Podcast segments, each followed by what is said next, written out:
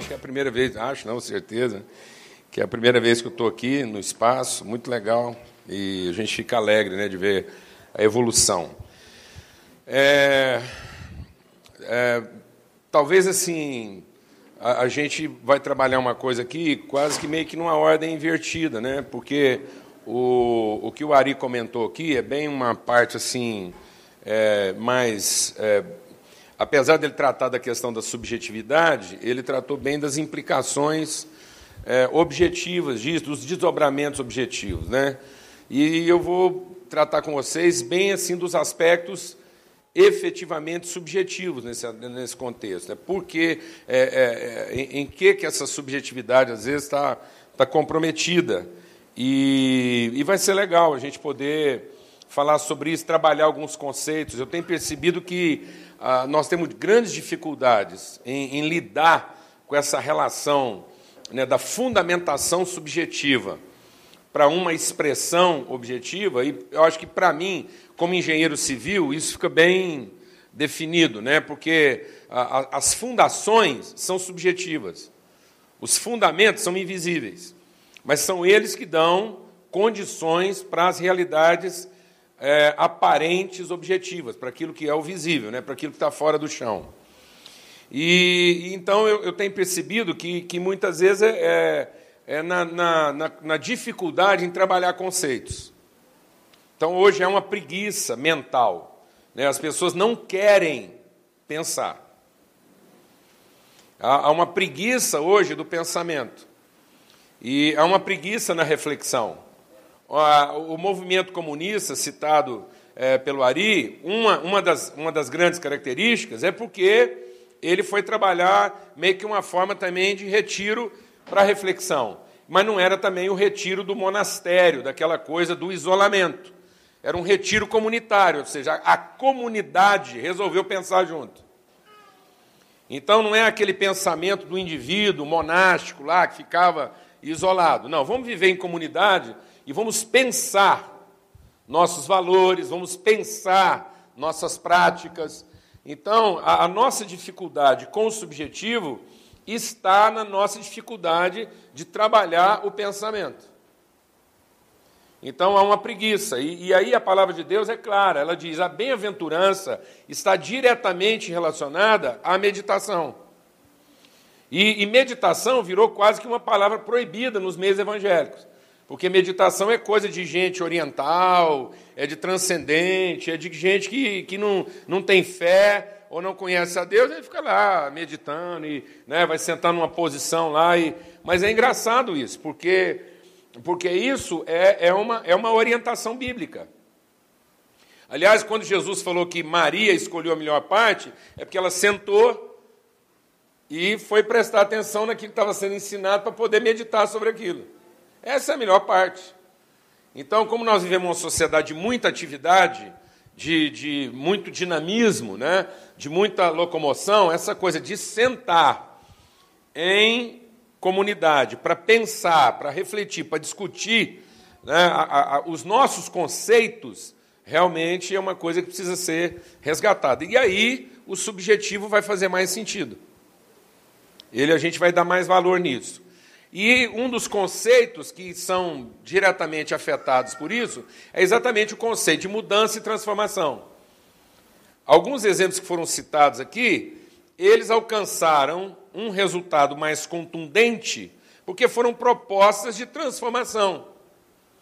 Ou seja, há um confronto da maneira de pensar, mais do que propriamente um confronto das práticas. Quando aquela mulher sentou no ônibus, ela não estava questionando propriamente a prática. Talvez a grande pergunta que ela estava fazendo é por que, que as coisas têm que ser assim? Por que, que tem que ser dessa maneira se tem tanto lugar vazio? Então ela está questionando o pensamento, ela está questionando o conceito. O conceito de direito, né? o conceito de relação, o conceito de lugar, o conceito de sentar. Né? Então, e ela era mais velha, o que chocou é porque era um cara mais novo que estava querendo o direito de uma pessoa mais velha. Então, há um direito que era anterior ao direito da cor. que era o direito do ancião sobre o direito do mais novo. Então ela está questionando uma maneira de pensar, e isso vai afetar. Então, é esse questionamento do pensamento que tem que estar na nossa, na nossa vida. Nós temos que questionar os conceitos, porque nós estamos vivendo uma fé burra. Nós estamos vivendo uma fé de crendice e não uma fé de consciência. Nós estamos achando que toda crença é fé. Mas fé não é crença. Fé é uma forma consciente de pensamento a partir de um conhecimento claro, de uma revelação de valor absoluta. Isso é fé. Então, crença, a, a crença é a forma como eu projeto a minha credibilidade em favor de alguma coisa que eu não conheço totalmente. Então a crença ela está muito mais fundamentada no valor da minha credibilidade, ou seja, eu estou emprestando minha credibilidade para alguém que é totalmente subjetivo.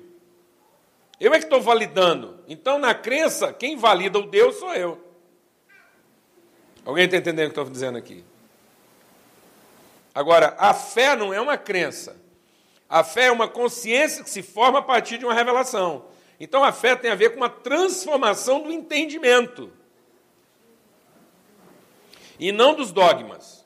Por isso que Paulo diz que a gente só vai alcançar realmente aquilo que é a perfeita e boa vontade de Deus se eu for transformado pela renovação do entendimento. Há que ter uma reflexão. E hoje a juventude ela não quer pensar, ela quer agir. E às vezes nós estamos em busca de mudanças e nós até alcançamos as mudanças. Mas as mudanças não se estabelecem porque elas não são fruto de uma transformação do pensamento. Elas são fruto de uma mudança, uma alteração de comportamento. Então eu altero o comportamento, eu questiono uma prática, eu proponho uma nova prática, e isso não se estabelece. Porque vem alguém mais forte do que eu, mais convincente, e propõe uma outra prática, ele prevalece. Porque aquilo não desceu à consciência. Aquilo não formou o pensamento. Apenas fez sentido pelo resultado. Então nós não podemos continuar misturando mudança com transformação. Então, eu posso propor uma mudança, essa mudança vai ter um efeito instantâneo, vai ter um resultado objetivo, mas não quer dizer que a verdade foi estabelecida ou ela foi percebida ou conhecida, porque aquilo não transformou o entendimento. Aquilo não... Então, nós temos que procurar mais processos de transformação do que desenvolver propostas de mudança. O que, que de fato pode transformar a sociedade? E não o que, que pode mudar essa realidade. Então, nossas intervenções não podem ser só no sentido de mudar a realidade. Todas as nossas intervenções elas têm que ter como objetivo máximo não apenas mudar uma realidade, mas transformar as consciências. Porque quando uma consciência é transformada, independente da realidade que ela enfrenta, ela está estabelecida. Agora, do jeito que a gente está fazendo, a gente propõe mudanças, as mudanças acontecem, as realidades mudam, nós temos que mudar de novo. Então, para cada situação, para cada contexto, uma maneira de pensar. Então, é por isso que hoje as pessoas têm muita dificuldade de conviver em ambientes culturais distintos dos seus. Então, o mundo, nessa preguiça de pensar, ele está voltando a uma segmentação tribal. Onde eu só me dou bem, me sinto seguro, se eu estiver exclusivamente dentro da minha realidade cultural. Ou seja, nós estamos fazendo a totalização da parte. Como se a parte, em algum momento, pudesse ser todo. Então eu vou lá e eu harmonizo as práticas. Então a gente está buscando uma harmonização das práticas em vez de procurar um desenvolvimento da consciência. No desenvolvimento da consciência, eu saberia respeitar o outro, que tem práticas diferentes da minha. Então eu não faria a totalização da minha parte. A minha parte nunca seria plena nela mesma, ou absoluta nela mesma porque a, o meu entendimento transcende o limite identificado da parte. Então eu evoluí no pensamento e não na prática. e não no dogma, e não na crença, e não nos hábitos. Eu queria ler com vocês um texto lá de Efésios, que Paulo fala sobre isso. E aí é interessante essa introdução, porque essa, essa palavra de Paulo, ela é dirigida à igreja no seu limiar. É interessante a igreja de Éfeso, porque a igreja de Éfeso é exatamente a igreja que vai transpor os limites de uma cultura fechada. Então é como se a gente percebesse que a igreja de Éfeso é quando a parte começa a ter consciência do todo. Vou explicar isso melhor. Quando Jesus fala lá assim, ó, vocês vão receber o Espírito Santo e vocês vão ser minhas testemunhas em Jerusalém, Judéia, Samaria e até os confins da terra, ele está fazendo uma progressão do desenvolvimento do pensamento. Ou seja, você vai começar a dar testemunha naquilo que é a, a, a, a parte mínima da parte, depois a parte na sua parte maior e a parte na com as suas partes até que é a parte no todo. Então, é Jerusalém, que é um, é um, é um, é um ponto, é, não é nem uma parte, é, um, é uma realidade pontual, num contexto de parte, Judéia. Num contexto de parte, Samaria. São partes que não são totalmente iguais, mas com certeza não são diferentes. Até que ele entra para um universo que é totalmente desconhecido, confins da Terra. E aí nós estamos falando o quê? Da totalidade. Então o poder do Espírito Santo, ele é um movimento em direção ao, ao todo. Porque ele vai, ele vai encher a terra. Ele tem que contemplar todas as realidades. É toda língua, povo, raça e nação.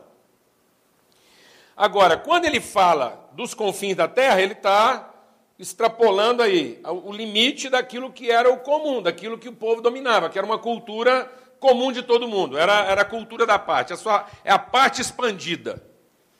Ela não é transcendente, ela é só expandida, que é Jerusalém, Judéia e Samaria. Era tudo parente, tudo tinha a mesma cultura, a mesma origem, era a mesma realidade. E aí ele transpõe isso. Quando é que a igreja saiu desse limite de uma cultura comum, que é Jerusalém, Judéia e Samaria, para os confins da terra. O que era o limite dessa transposição? Era a Ásia. Quando Paulo chega na Ásia, ele agora vai efetivamente falar para uma realidade o quê? Gentílica, um povo que é outro. Porque até ali eu, eu tenho alguém que não é exatamente quem eu sou, mas ainda é um reflexo de mim. Estão me entendendo isso ou não? Eu tenho o conforto de não de não sair dos meus limites. Isso é mais ou menos assim, a gente achar que, que amar a esposa é amar o outro. É o começo. Mas no fim, você está amando alguém que a projeção, é uma relação de, é uma relação negociada entre dois solteiros. Aí a gente se une, torna um só, já não é mais o outro. É um vínculo meio que de parentesco. Eu trouxe o outro para dentro de uma realidade da parte. Aí ele vai transpor isso aonde? Na Ásia, que é Éfeso. A partir de Éfeso, ele falou com toda a Ásia aí. E a Ásia era o quê? Era o princípio do, da coisa toda, dos confins. E aí, vamos ler aqui o que, que ele fala, porque é interessante a gente entender isso, né? Ele diz: Paulo, apóstolo de Cristo Jesus, pela vontade de Deus, aos santos que estão em Éfeso e fiéis em Cristo Jesus.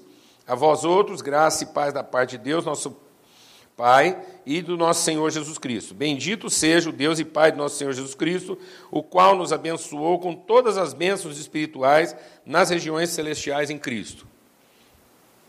Então ele já começa falando uma característica da nossa identidade, que, que é, é o fato de que a bênção antecede a ação.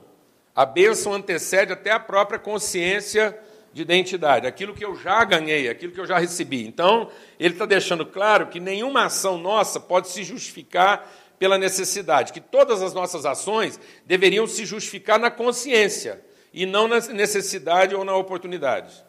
Eu não deveria fazer nada por necessidade.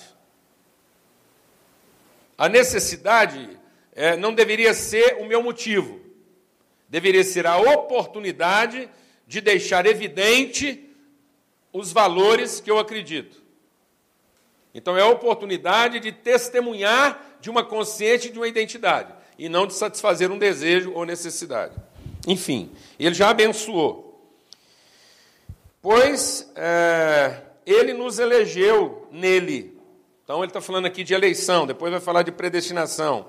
Antes da fundação do mundo, para sermos santos e irrepreensíveis diante dele em amor. Então ele está falando que há uma decisão de Deus, que é anterior às nossas decisões. E aí ele diz: E ele nos predestinou para sermos filhos de adoção por Jesus Cristo, para si mesmo, segundo o beneplácito da sua vontade. Para louvor e glória da sua graça e que nos deu gratuitamente no amado. Nele somos, nele temos a redenção pelo seu sangue, a remissão dos pecados, segundo as riquezas da sua graça, que ele derramou profundamente sobre nós em toda sabedoria e entendimento e desvendou-nos o mistério da sua vontade, segundo o beneplácito que propusera em Cristo, de fazer convergir em Cristo todas as coisas. Então, agora, de novo, ele vai falar de totalidade. Na dispensação da plenitude dos tempos, tanto que estão nas, na, nos céus como as que estão na terra. Nele digo, em quem também fomos feitos herança, havendo sido predestinados conforme o propósito daquele que faz todas as coisas segundo o conselho da sua vontade, a fim de sermos, para louvor da sua glória, nós os que de antemão esperamos em Cristo. E também nele, é, é também nele que vocês estão, depois que ouviram a palavra da verdade, o evangelho da vossa salvação, tendo nele crido, fossem selados com o Espírito Santo da promessa, o qual é o penhor da nossa herança para a redenção da propriedade de Deus em louvor da sua glória. Pelo que, ouvindo eu também falar da fé que entre vocês há no Senhor Jesus e do vosso amor para com todos os santos, não cesso de dar graça a Deus por vocês, lembrando de vocês nas minhas orações para que o Deus de nosso Senhor Jesus Cristo, Pai da glória, vos dê em seu conhecimento o espírito de sabedoria e revelação. Oro também para que sejam iluminados os olhos do vosso entendimento, para que saibam compreender qual seja a esperança da vossa vocação e quais as riquezas da glória da sua herança nos santos. Vamos parar por aí. Então, Paulo está dizendo que há um risco de que eu desfrute de uma condição de fé que ainda não evoluiu totalmente para uma condição de consciência absoluta. Ele está falando: olha, eu, eu, eu louvo a Deus porque já há fé em vocês, mas essa fé precisa ser desenvolvida, ela precisa melhorar. Eu oro para que agora vocês tenham um, um, tal grau de consciência, de reflexão, de meditação, que os olhos do entendimento de vocês sejam iluminados, para que vocês possam entender o propósito dessa fé. E às vezes nós temos uma fé, mas ainda nós não entendemos direito, ou seja, a gente tem uma, uma relação com Deus de fé, temos uma experiência de fé com Deus, vimos o resultado dessa fé, mas ainda não entendemos direito o propósito dessa fé. E é por isso que ele começa falando o quê? De eleição, de predestinação, de destino e de vontade de Deus. O que, que isso tem a ver com o nosso assunto aqui? É o seguinte, é, Primeiro a gente precisa entender alguma coisa a respeito de Deus. Deus é todo-poderoso, é soberano. Então, ele sendo soberano, essa é uma característica do seu ser. Ele é absoluto em vontade. Ele é pleno. Deus não precisava de mais nada. Ele é aquele que é. Esse é o conceito mais fundamental de Deus. Deus é aquele que é. Sendo ele quem ele é, ele não precisava fazer nada, nem ter coisa alguma, e não precisava de outra coisa além de si próprio. Então, ele é suficiente, livre e absoluto. Só que eu preciso entender que esse ser tem uma vontade. E como é a vontade de um ser absoluto, ela podia ser dirigida em qualquer direção. Por exemplo, Deus podia ter resolvido ser mentiroso. E ninguém ia poder contrariar ele. Deus podia ter resolvido que 2 mais 2 é 5 e não 4. E você não ia poder fazer nada. Ele podia ter resolvido que prostituição era uma benção em vez de ser pecado.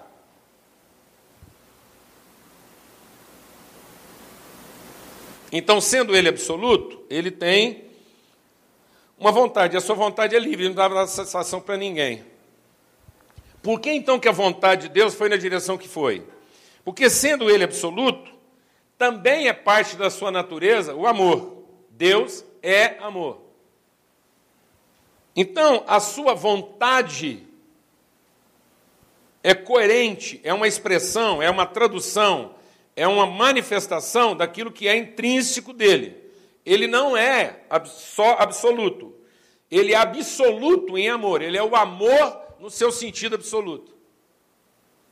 Então, toda vontade de Deus está fundamentada, ou é uma manifestação do seu amor, e não apenas do seu poder absoluto. Amém? Por isso que ele fala que Deus fez todas as coisas segundo o quê? O beneplácito, segundo a bondade, segundo o amor, segundo a caridade, o favor da sua vontade. Então a vontade de Deus, ela não é apenas absoluta. Deus não faz o que quer. Deus faz o que ele é. Então a vontade dele, ela é absolutamente coerente com o que ele é, e ele é amor. Não há como Deus ter uma vontade que não seja bondosa. Então ele não está impedido por um regulamento. Não há nenhuma regulação para que Deus não mentisse. Não há nenhuma regulação para que Deus fosse um assassino, em vez de ser um salvador. Por que, que Deus não destruiu todo mundo, em vez de tentar salvar? Ele podia ser um Deus cruel, despótico, ele tinha poder para isso. E estava livre. Ele não ia prestar contas a ninguém. Então, nenhuma regulação, nenhuma restrição a Deus veio de fora. Ele não ficou constrangido por ninguém fora dele. Quer dizer, ah, mas isso aí que o senhor está fazendo não está certo. Como alguém se levanta e diz assim: isso não é justo. Onde está Deus? Por que, que ele está deixando isso acontecer? Ele não tinha poder para fazer diferente? Tinha. E tem. Agora, o que, que faz com que eu olhe para a vontade de Deus e não fique perturbado de pensar que Deus tinha poder para fazer do outro jeito e não está fazendo? Porque ele não está regido pela culpa. Ele não está regido pela, por uma prestação de contas, no sentido dele ter que dar satisfação para a gente. Não há nenhum tipo de pressão externa a Deus. Toda pressão que Deus sofre para ser o que Ele é e fazer as coisas como Ele faz, vem dentro dele. Vem dele mesmo, que é a sua bondade, é o seu amor. É isso que impediu Deus impediu ele mesmo de querer mentir. Então, em momento algum, Deus pensou em ser um Deus mentiroso, ou cruel, ou despótico. Mas não porque alguém dissesse para ele que isso não estava certo. Então, não é uma questão de certo ou errado. Está vendo? Não é uma questão das práticas. É uma questão de ser coerente com a sua própria identidade, a quem ele é. Então Deus fez todas as coisas por causa da sua vontade. E essa vontade, ela é uma vontade gerada em amor, em bondade. Sendo ela gerada em amor, e por ser em amor, ela tinha que transcender um interesse exclusivamente próprio. Então a primeira vontade de Deus foi querer ser parte de um todo, sendo ele um todo absoluta. Então existe um valor intrínseco da parte, porque o próprio Deus segmentou a sua natureza em partes, sem deixar de ser todo.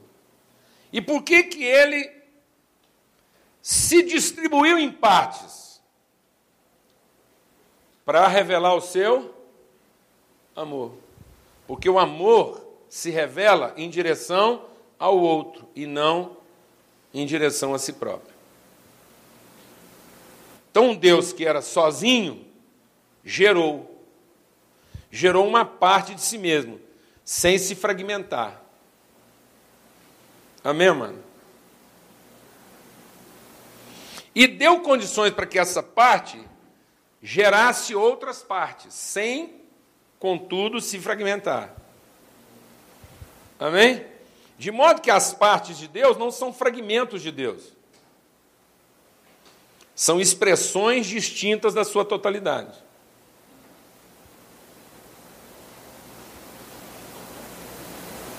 Amém? Então há um valor absoluto na parte.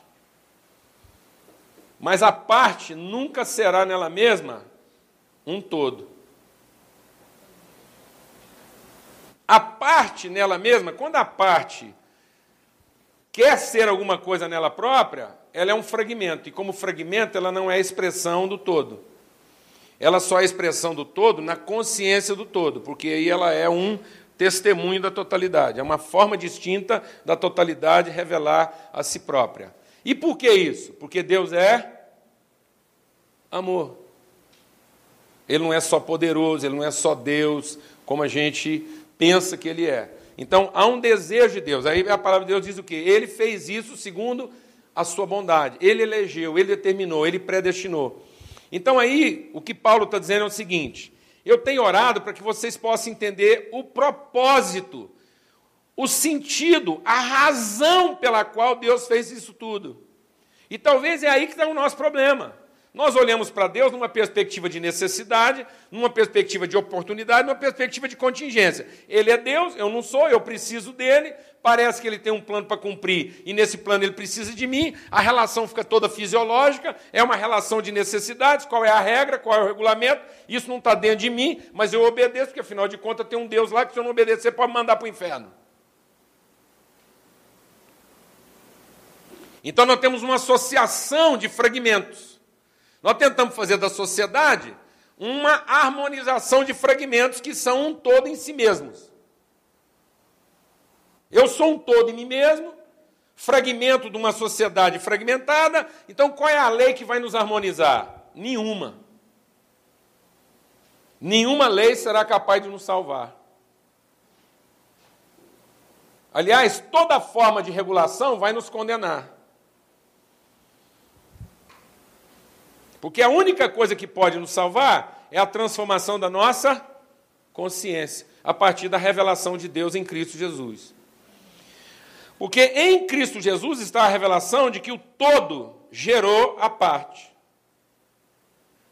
Para que o todo pudesse ser conhecido a partir das partes. E as partes não são fragmentos do todo. Então, a vontade de Deus podia ser qualquer uma mas ela é uma expressão do seu amor. Um Deus que era absoluto na sua forma de ser e que se tornou parte. Ele acrescentou alguém a si. Então ele agora é o Deus Pai, Filho e Espírito Santo. E esse Filho gerou partes de Deus. Então as partes de Deus não são agregadas a ele, não são estranhas a ele. Nós não somos partes associadas a Deus. Nós somos partes geradas de Deus. A salvação não é como uma coisa estranha, se associa a Deus e se torna parte dele. A salvação é entender que eu era estranho, porque eu entendia que eu era um todo em mim mesmo. Eu vivia a totalidade da minha natureza. Mas agora eu fui iluminado e sei que eu fui gerado de Deus onde? Na eternidade. É o que ele está dizendo aqui. Vocês foram gerados antes, em Cristo. Então eu estou salvo agora porque eu não consigo mais pensar o motivo da parte. Eu não sou motivado pela parte. Não é a parte querendo ser todo. É o todo querendo ser parte. Amém, mano?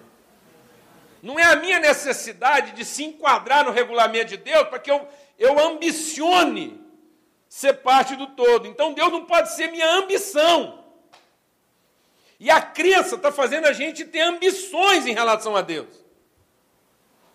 A gente inveja Deus com a nossa crença. A gente cobiça Deus com a nossa crença. Então, muitas vezes a gente está achando que tem fé e não é fé.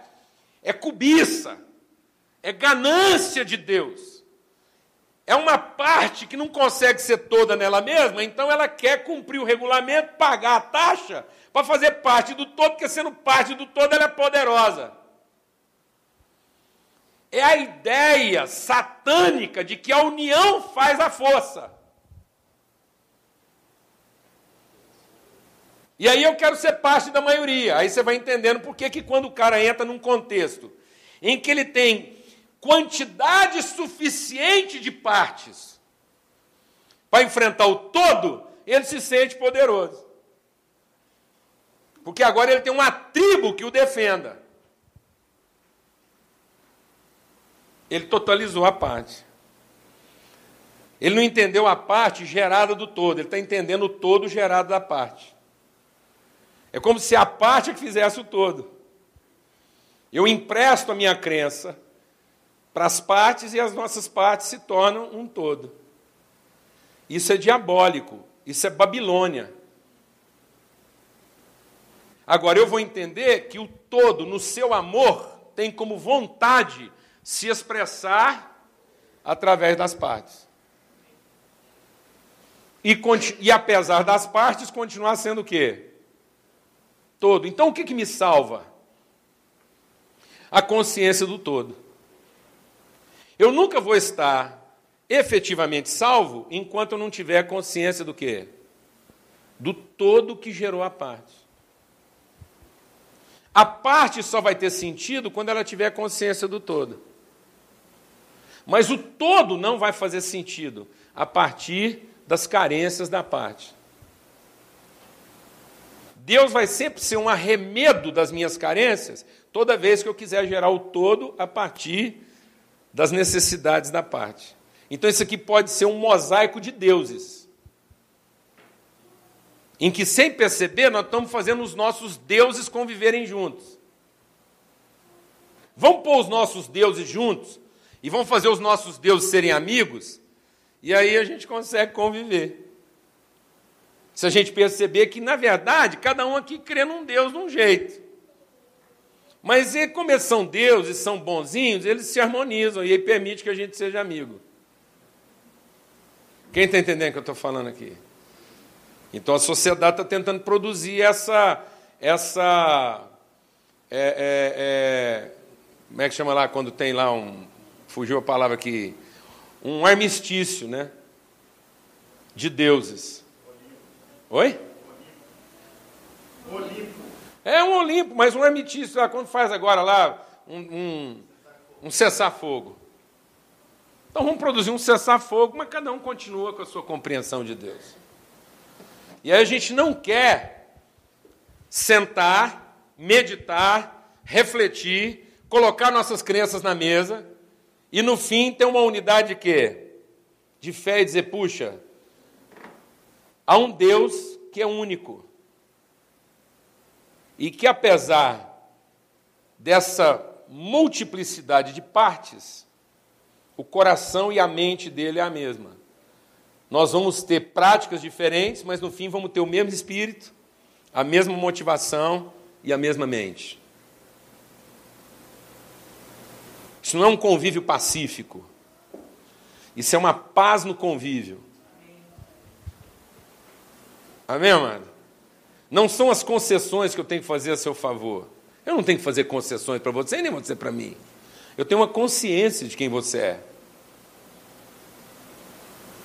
Sem que a gente tenha que fazer concessões. Às vezes nós vamos ter que radicalizar. Às vezes nós podíamos ser mais radicais se a gente tivesse mais consciência. As partes poderiam ser mais caracterizadamente partes. A gente não precisava ir quebrando as quinas das partes. Isso não tinha que ser um encontro de redondos. Quem está entendendo o que eu estou falando? Isso é um armistício? É uma paz na consciência ou é uma paz de práticas?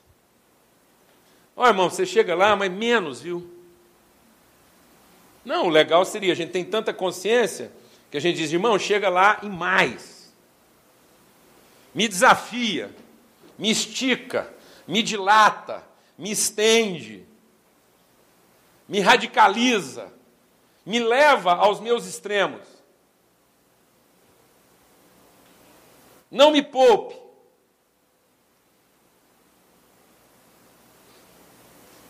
Amém?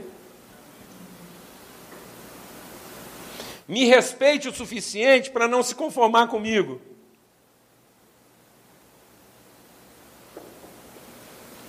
Não seja covarde.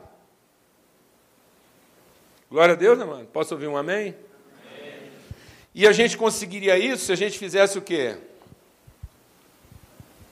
Refletisse, ganhasse uma consciência, entender que o todo foi que gerou isso.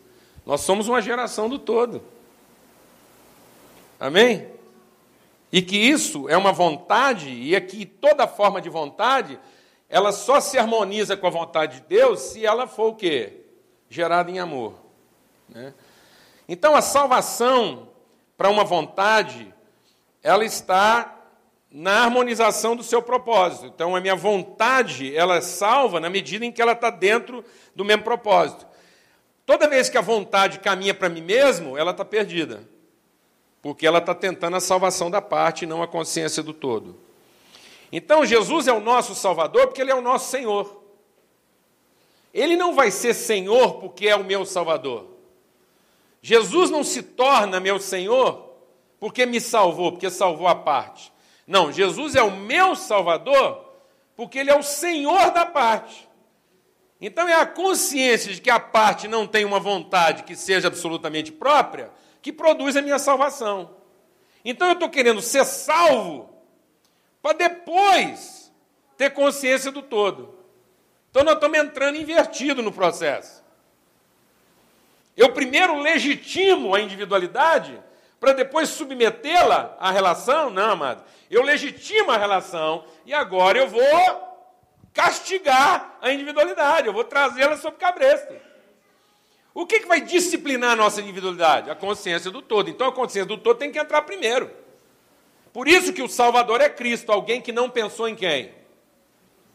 Em si mesmo. O que, que me salva? Ver alguém que, sendo Deus, não pensou em si próprio. O que, que me salva? Ver alguém que, podendo ser absoluto na parte, preferiu continuar sendo parte. Glória a Deus. Não? Se alguém podia ter salvado a parte, era Jesus, mas ele preferiu renunciar à parte para salvar quem? O todo. Então é isso que me salva. E não um Salvador que veio salvar quem? Enquanto Jesus for o Salvador das partes, nós continuamos perdidos. Amém, mano? Por isso que nós estamos tendo dificuldade como igreja. Acabou aí, né? Tá bom? Então, eu vou pular um punhado de coisa aqui, dois minutinhos a gente termina aqui. Vou atrasar um pouco. Vou comer os cinco minutos que o, o Ari deixou. Então a gente só vai encontrar o nosso verdadeiro sentido no reconhecimento do outro, naquilo que é o propósito de Deus. Ninguém coloca o seu próprio interesse em primeiro lugar. Então a sociedade, periodicamente, ela vive uma sequência de terrores. Então, primeiro, ela, ela vive o medo da morte, né? isso vai acabar, tá? Eu estou aqui, que hora que isso acaba? E tá bom, aí a gente consegue estender o prazo. Estendendo o prazo, é, será que funciona? Então, a gente vive a crise do medo, a sociedade volta e meia vive a crise do medo, depois ela vive a crise da, da culpa, até que ela vence a culpa. Não, vamos fazer isso funcionar de qualquer jeito, o que interessa é que funciona. E depois, ela mesmo sabendo que pode não acabar tão cedo, e mesmo funcionando mais ou menos, qual é o sentido disso? Para onde isso aponta? Onde é que isso vai me levar? Então, talvez a grande crise da nossa geração, e principalmente da geração de vocês hoje, já não seja mais o medo. E certamente a crise já não é mais a culpa. Ninguém está aqui com medo de morrer. E muito menos com muita culpa de fazer o que está fazendo. Talvez a grande pergunta hoje seja: tá bom, não acabou, está funcionando mais ou menos, mas para onde é que isso leva? Então, está vendo? O instante último da salvação não é salvar para que não se perca. Não é salvar para que funcione. Eu posso salvar e isso não se perder, não morrer. E aí? Se não morrer, vai funcionar? Ah, bem ou mal vai funcionar. Mas para onde é que isso vai levar? Vai me devolver para mim mesmo? Eu vou construir um castelo para parte? E aí eu não morri, eu não tenho culpa, mas também não tenho consciência. Não sei quem sou e muito menos qual o propósito de ser quem eu sou. Porque eu não entendi a coisa pela sua concepção, pela sua origem, pelo seu significado maior, que era a consciência plena de Deus, a consciência do todo, da totalidade na relação das partes. A parte fora do contexto do todo é um fragmento, no contexto do todo é uma expressão. Né? E, bom, depois a gente vai ter pergunta aí, a gente pode continuar falando sobre isso. Só queria dizer que não há salvação para parte. Não há ninguém individualmente salvo. Se alguém pensa que conquistou sua própria salvação, continua irremediavelmente perdido. Deus não salva indivíduos, Deus salva relações. Deus salva a consciência e não a individualidade. A morte não está na sobrevivência da parte, mas na redenção da parte. A parte tem que ser redimida de ser parte para ter consciência de todo. Isso é a salvação. Então a salvação não é preservar a parte e levar uma parte individualizada para o céu. A salvação é a consciência que nós ganhamos aqui do todo, da plenitude de Deus, do amor de Deus na sua totalidade. Amém?